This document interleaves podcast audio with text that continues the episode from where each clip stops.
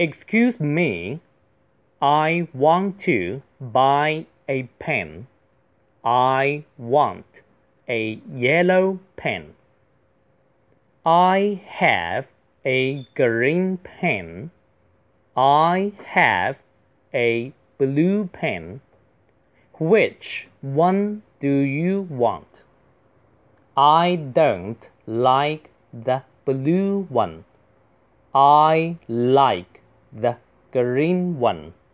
How much is it?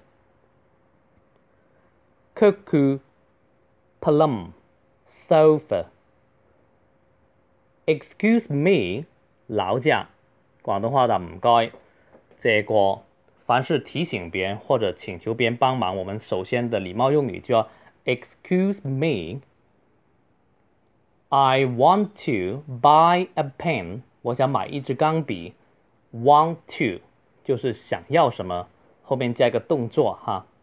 Buy 是买，pen 有个嗯是钢笔。I want to buy a pen. I want 我想要 a yellow pen 一支黄色的钢笔。Yellow 就是黄色，大家一定要记单词。不记单词的话，就等于等于什么也就没有任何基础哈，学什么都是白费的。I have a green pen，我有绿色的钢笔。Green 是绿色。Have 这个是蝴蝶音大嘴音。Have 还要最后那个 v 要吐牙，上齿咬下嘴唇。I have a blue pen，我有一支蓝色的钢笔。Have 就是有，我有一本书。I have a book。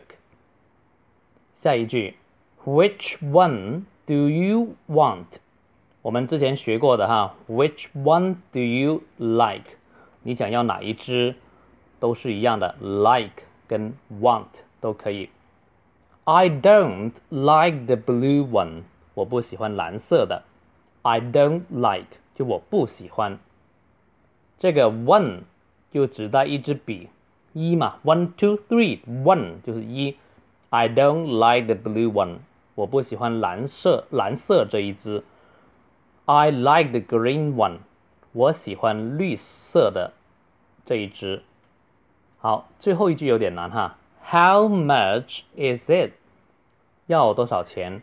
如果大家觉得要简化一点，就可以直接读 how much，不要都是 how much，嘴巴不要张大哈，是胸腔发音。How much is it？要多少钱？下面是 cuckoo，是一个拟声词，模仿杜鹃的叫声。cuckoo 就是我们说的布谷鸟。plum，李子就是我们平時買 plum，就是英英语啊翻译过来的 plum。sofa，沙发就是翻译，呃，就是根据英语的发音 sofa 翻译成中国的沙发，沙发啊。好，我用正常语速读一次。Excuse me, I want to buy a pen. I want a yellow pen. I have a green pen. I have a, a blue pen.